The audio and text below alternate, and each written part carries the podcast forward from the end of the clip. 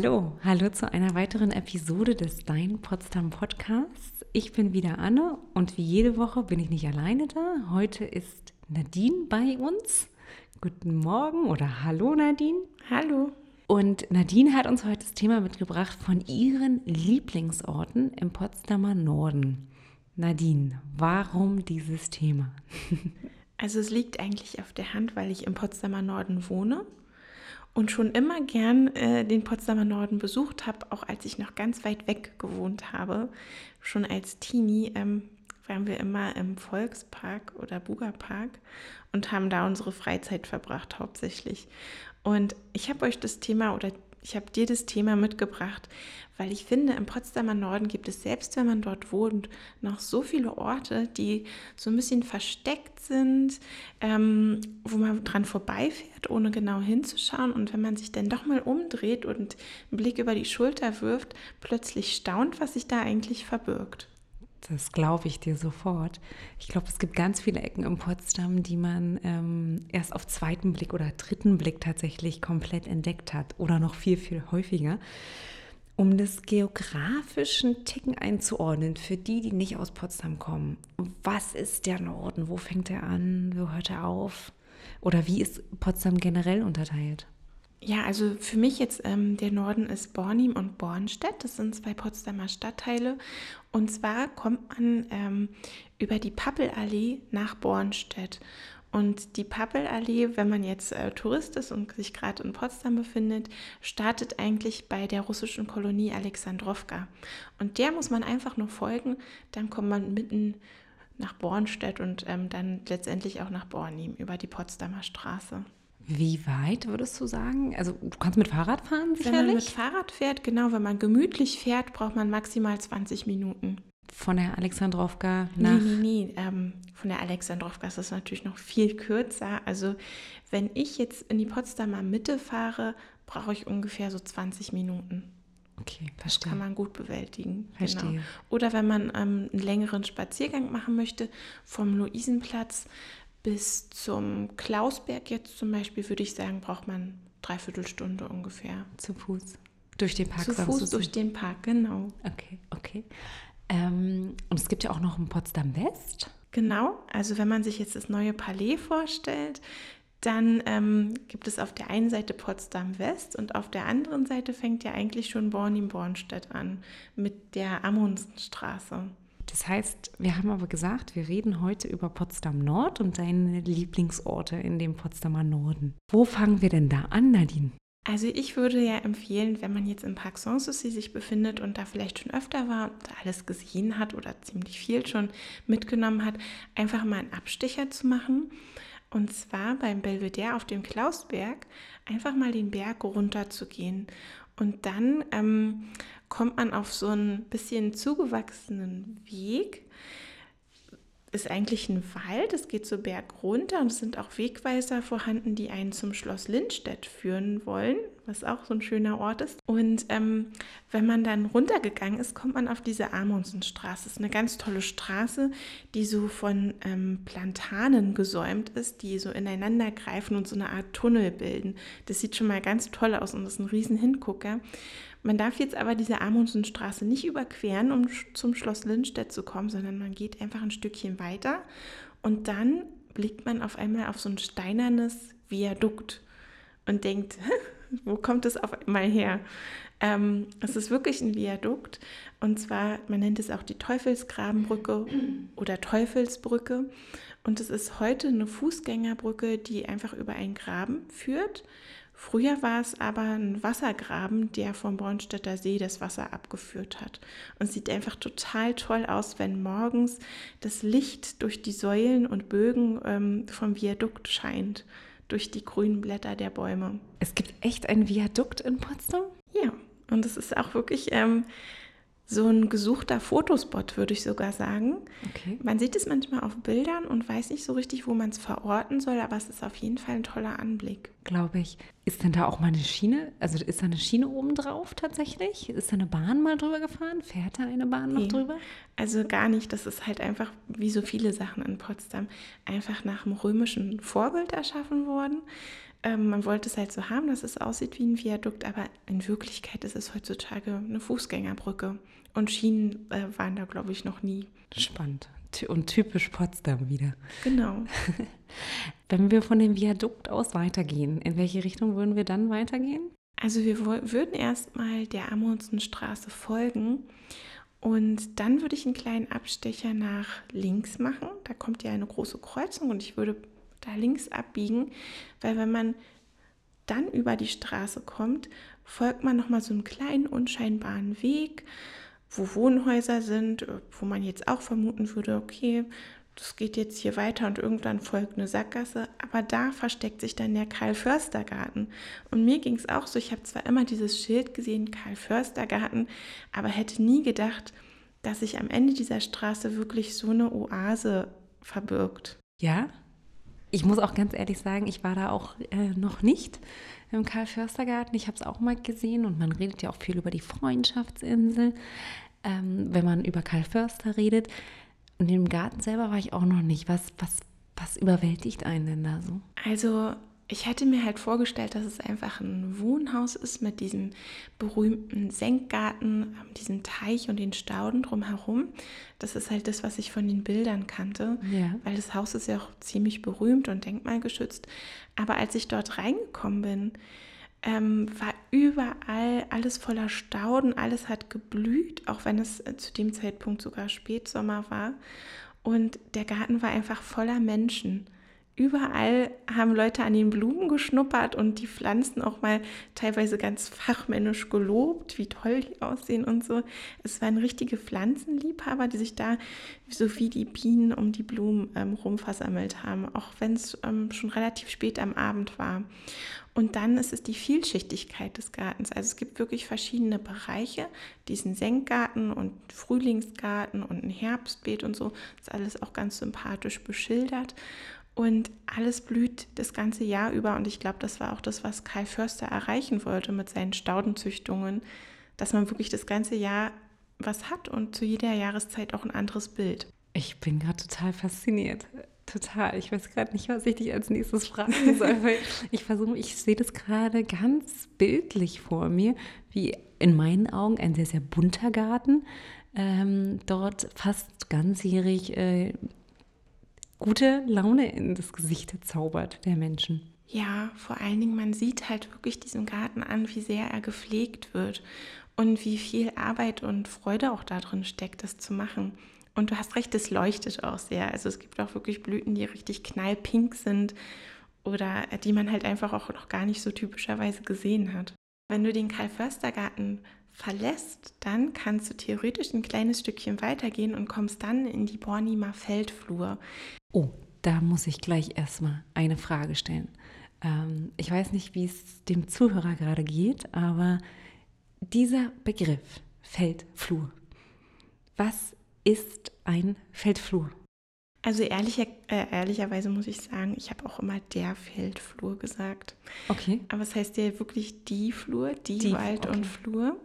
Und ähm, die Bornimer Feldflur ist halt nicht nur einfach ein Feld, sondern zu der Flur gehört eben auch, dass man mal eine Hecke hat oder dass da Gehölze sind, wo sich das Vieh unterstellen kann, dass dazu auch Wassergräben gehören. Also quasi ein landwirtschaftlicher Bereich, der für alle etwas bietet und für alle da ist und der auch darauf achtet, zum Beispiel, dass die sandigen Böden nicht durch ähm, Windstöße erodiert werden. Also es ist quasi so ein Komplettpaket für die Landwirtschaft. Und ich glaube, die Bornimer Feldflur war auch so ein Musterbeispiel für landwirtschaftliche Anlagen zu dieser Zeit. Zu dieser Zeit heißt wann ungefähr? Da müsste man jetzt nochmal nachschauen, aber auf jeden Fall zur Zeit von Peter Josef Linné. Okay. Und später dann auch ähm, vom, von Hermann Sello. Und äh, die Mornimer Feldflur ähm, wurde beeinflusst durch Herrn Linné, oder? Genau, Herr Linné, ähm, der hatte ja so einen Plan für die gesamte Verschönerung drumherum, nicht nur jetzt im Park Sanssouci, sondern eben alles, was drumherum liegt. Und ähm, die Straße, die ich vorher schon erwähnt hatte, die Amundsenstraße, das war ja auch die Straße, wo der Kaiser zum neuen Palais oder zu seinem Schießplatz ähm, gefahren ist, in die Döberitzer Heide. Und vielleicht ist es auch deswegen so gewesen, dass eben alles drumherum noch schön sein sollte. Ah, okay, kann gut sein. Die Döberitzer Heide können wir ja auch ganz kurz erwähnen. Die Döberitzer Heide ist, erschließt sich weiter Richtung Norden, genau. kann man sagen. Ähm, ist mittlerweile ein Naturpark. Ja, genau und äh, liegt, wenn wir, wenn wir über Reiseregionen immer in Brandenburg reden, dann reden wir jetzt von der Reiseregion des Havellandes. Ähm, und sie schließt auch nahtlos an tatsächlich an das Olympische Dorf in Elstal, was auch eine ganz faszinierende Geschichte hat aus, meinem, aus meiner Sicht, ähm, wo man noch alte, das alte Schwimmbad besichtigen kann. Ja, so ein und toller Lost ja. Place auch für Fotos, ne? Genau, genau. Also als Lost Place würde ich es tatsächlich auch bezeichnen. Oder als ich da war, ist schon, schon lange her mittlerweile. Aber es, ähm, also es war das Olympische Dorf während der Olympischen Sommerspiele 1936, wenn mich nicht alles täuscht. Mhm. Genau. Aber zurück nach Potsdam. Wir waren ähm, bei der Bornimer Feldflur. Genau. ähm, Und wenn du dir jetzt vorstellst, du kommst vom Karl-Förster-Garten, ähm, da empfängt dich diese Bornimer Feldflur ja schon wie so ein Tor durch ihre Alleen. Ähm, die Stadt Potsdam hat sich da besonders Mühe gegeben. Da gibt es lauter Schilder mit Wegesystemen. Äh, die sind dann farblich markiert. Du kannst bestimmten Wegen per Rad oder zu Fuß folgen und du siehst dann halt immer was. Und es gibt ähm, eine Lindenallee und eine Maulbeerallee. Und ähm, generell von der Bornimer Feldflur, du fühlst dich wie auf dem Land, wie auf dem Dorf, obwohl du gerade aus der Stadt kommst. Und das finde ich ist das ganz Besondere daran. Ja. Du trittst quasi, also ich, wenn ich zu Hause bin, vor die Tür und bist auf dem Land irgendwie. Und der Blick dann äh, in Richtung Innenstadt holt dich auch wieder zurück. Du siehst ja dann auf dem Berg, auf dem Pfingstberg, das äh, Pfingstberg Belvedere, die beiden Türme und denkst eigentlich, wie gut haben wir das hier, dass wir so schnell draußen sind auf dem Land sozusagen, unter den Linden. Wenn die Sonne so durchscheint, sieht es ganz toll aus. Jetzt sind ja äh, die Maulbeerbäume nicht die einzigen Obstbäume, ähm, die, die es in dieser Gegend gibt, oder? Ja, genau. Also generell Bornstedt und Bornim, ähm, da gab es früher sehr viele Schrebergärten auch in der Kirschallee. Und da sind einige richtig schöne alte Obstbäume übrig geblieben und riesige Brombeerhecken, die man dann im Sommer sieht und abernten kann. Das ist wirklich toll. Das ist wie so ein kleiner Selbstbedienungsladen im Sommer. Und ähm, es sind auch tolle Gebiete oder Orte, an denen Insekten leben können, wo man richtig noch das Bienensummen hört oder auch eine Pferdekoppel mal hat. Das hat jetzt damit nichts zu tun, aber das hat halt diesen ländlichen Charakter, ähm, den es wiederbringt. Und dann, wenn man immer diesen Brombeerbüschen folgt und den Obstbäumen, dann kommt man irgendwann auf eine Streuobstwiese, die zum Volkspark gehört. Da wurde extra nochmal wirklich wie früher eine Streuobstwiese angepflanzt mit schön alten Apfelsorten und ich glaube vielleicht auch Birnenbäumen. Mitten in der Stadt, ja? Absolut faszinierend, weil ich bin gerade, also meine, meine Augen haben geleuchtet oder meine Ohren sind aufgegangen als du von den Brombeerbüschen geredet hast. Ähm, und natürlich auch bin ich absoluter großer Apfelfan. Apfelbäume, großes Thema in Brandenburg. Genauso wie natürlich die Birnbäume. Herr von Ribbeck auf Ribbeck im Havelland muss ich immer daran denken, wenn wir über ähm, Birnbäume in Brandenburg sprechen. Und ähm, ich finde es auch schön, dass man tatsächlich dieses, naja, die Streuobstwiese mit in den Volkspark integriert hat weil ähm, ja, es gehört, es ist so wichtig, es ist so wichtig für die Natur. Wir reden ja auch ganz viel äh, momentan über Fridays for Future ähm, und da ist es umso wichtiger, dass man genau so eine Oasen, glaube ich, mitten in einer Stadt hat. Und das ist auch wunderbar für die, für die Kinder, ne? Genau, ja, sowieso wie der Volkspark dann auch selbst. Ähm, an die Streuobstwiese schließt sich ja dieser Eichenwald an, ähm, das ist übrigens der Wald, von dem der Name Viereckremise ursprünglich auch kommt, weil das ist ja da an der Viereckremise, wenn man mit der Straßenbahn fährt, kann man an der Haltestelle aussteigen. Und die Eichen wurden eigentlich angebaut, damit die Pferde der Soldaten Schatten hatten in ihrer ja. Pause. Weil dieses Gebiet, wo jetzt der Volkspark ist, war auch schon früher ein Exerzierplatz. Und ähm, ja, jetzt ist es halt ein schöner Freizeitpark. Genau, und die Eichen sind immer noch da, die sind noch übrig. Sowieso die Bäume, ich finde, wenn man nicht darauf achtet, könnte man es gar nicht ähm, glauben, dass man sich so viel Mühe gegeben hat im Volkspark mit den Bäumen, mit den Baumsorten. ähm, dass man auch wirklich Sorten teilweise aus Amerika ausgewählt hat, die dann extra im Herbst so richtig feuerrot leuchten. Ich habe da mal so eine Baumführung mitgemacht. Das war auch die Führung, ähm, wo ich das erste Mal von den Maulbeeren wirklich erfahren habe. Und es sollte, glaube ich, jeder mal mitmachen, weil da gibt es gerade im Volkspark so eine große Vielfalt von Baumsorten, ähm, die einem gar nicht so bewusst ist. Okay, und woher hast du die, ähm, wer hat die Führung organisiert? Weißt du das noch? Ja, ähm, also der, der die Führung durchgeführt hat, das ist ein ganz bekannter Potsdamer Baumexperte, der heißt Klaas Fischer. Der hat auch, glaube ich, zwei Bücher mindestens geschrieben über die Bäume, Sträucher in Potsdam, auch im Park Sanssouci direkt. Und er bietet halt diese Baumführungen an. Sind es auch gleichzeitig die Bücher, die wir in der Touristinformation genau, vertreiben? Ja, genau. Die gibt es auch. Genau, das ist der Klaas Fischer, der auch im Terra Verlag die Bücher geschrieben hat, die es bei uns gibt. Genau. Ach, spannend. Okay. Äh, gut, dass wir darüber geredet haben. ähm, der Volkspark an sich ist ja nicht kostenfrei, oder? Kann da jeder reingehen?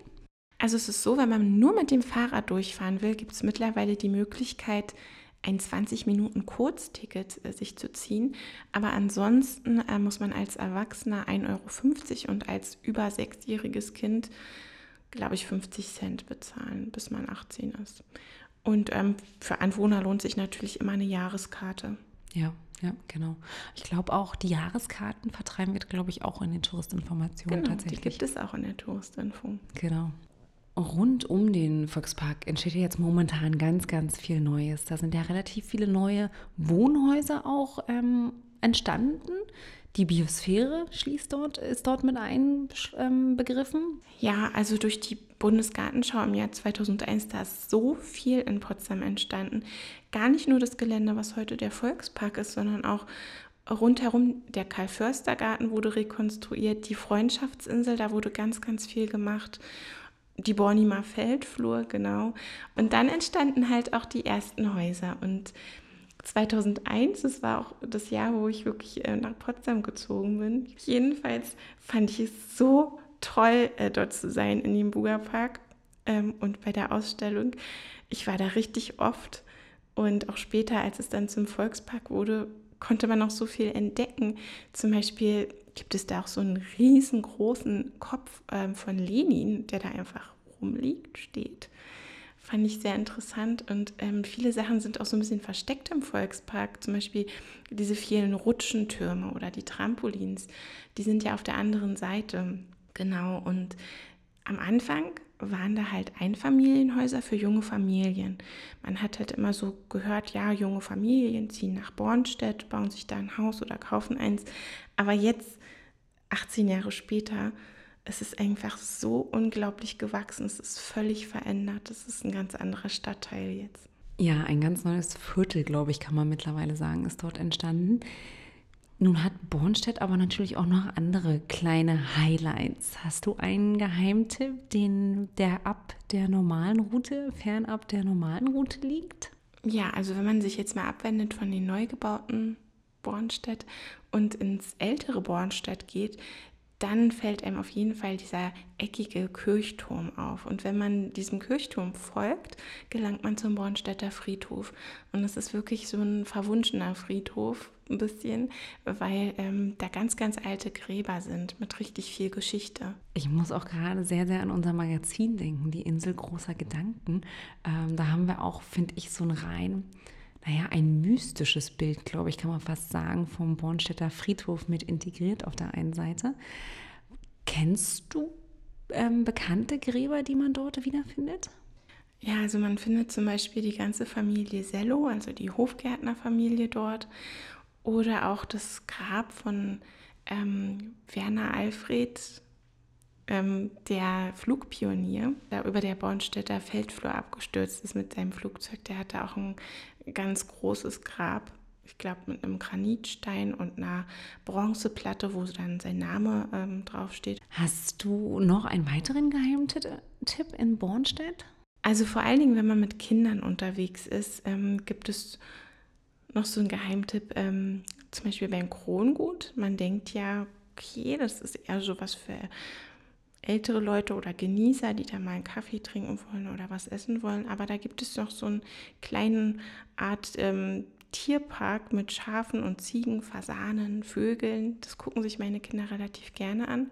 Und noch ein Geheimtipp wäre auf jeden Fall der Ruinberg. Den hatte ich, glaube ich, auch schon mal erwähnt. Aber den finden meine Kinder und ich auch sehr toll. Und das gehört auch noch zu Bornstedt, ja? Das gehört auch noch zu Bornstedt. Dann Nadine, danke ich dir heute für unseren Exkurs in den Potsdamer Norden, für den ein oder kleinen Lieblingsort, den du uns heute mitgebracht hast. Ich glaube, wir könnten auch über dieses Thema noch viel länger reden. Ich glaube, auch im Potsdamer Norden gibt es noch wahrscheinlich viel mehr zu entdecken. Würdest du, würdest du da mitgehen oder? Also auf jeden Fall. Man sollte sich auf jeden Fall ein eigenes Bild machen und je nachdem, was man für Interessen hat, gibt es natürlich noch viel mehr zu entdecken. Ich wünsche dir, lieber Zuhörer, eine wunderschöne Woche und ich hoffe, du bist auch nächsten Dienstag wieder dabei, wenn es heißt der Dein Potsdam Podcast. Ich sage lieben Dank, Nadine. Bitte. und eine wunderschöne Woche. Tschüss. Tschüss.